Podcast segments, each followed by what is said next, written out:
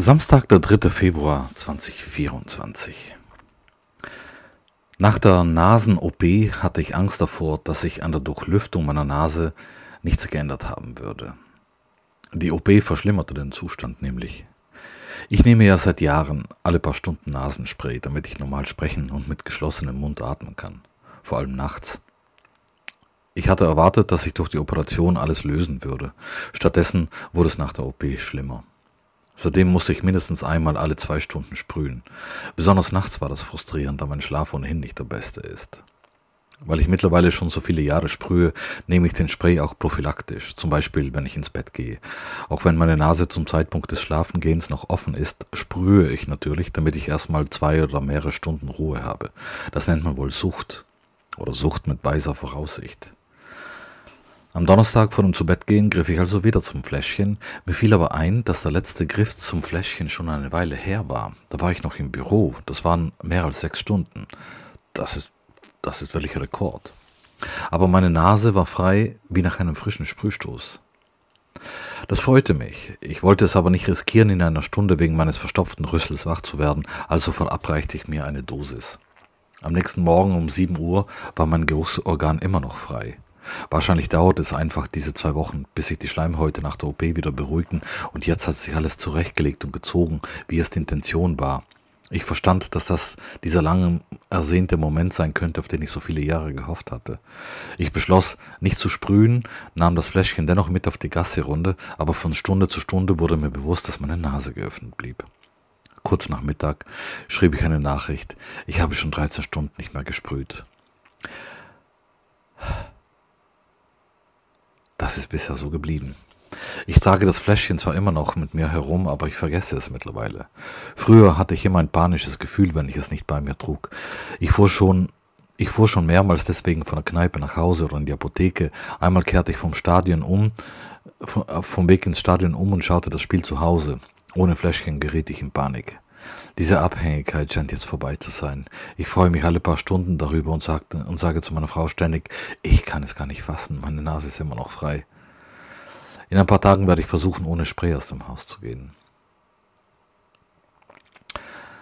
Am Nachmittag fuhren wir zur Demo gegen Rechts Rechtsextremismus und die AfD.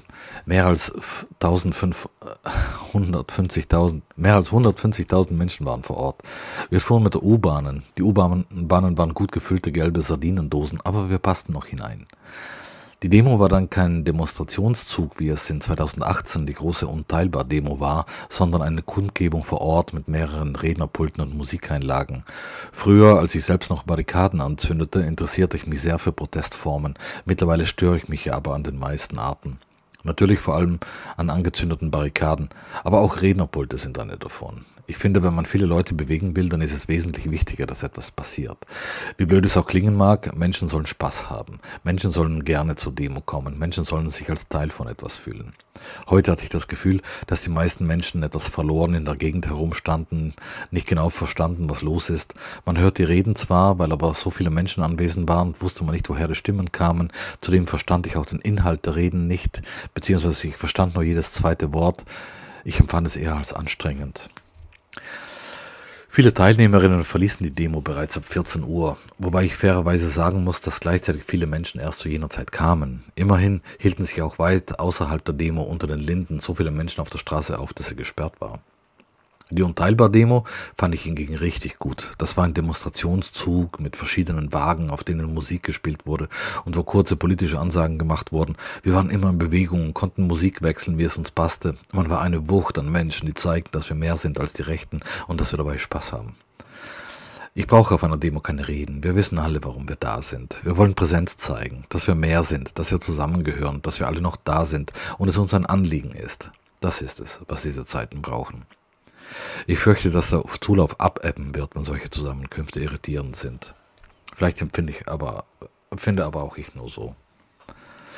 Auch traf ich noch die Menschen von einem Fanclub. Wir hatten eigentlich einen Treffpunkt vereinbart, aber da meine Frau und ich zu spät waren, fanden wir sie nicht sofort wieder. Ich bat einen Freund per WhatsApp, mir den Standort zu teilen. Das Mobilfunknetz war aber völlig überlastet. Die Nachricht fand, ihn, fand erst ihr Ziel, als wir ein paar Stunden später am Alex einfuhren. Wir trafen sie dennoch zufällig. Meine Freunde hielten ein Schild mit der Hertha-Fahne hoch, auf der, auf der stand Liberté, Egalité, BSC.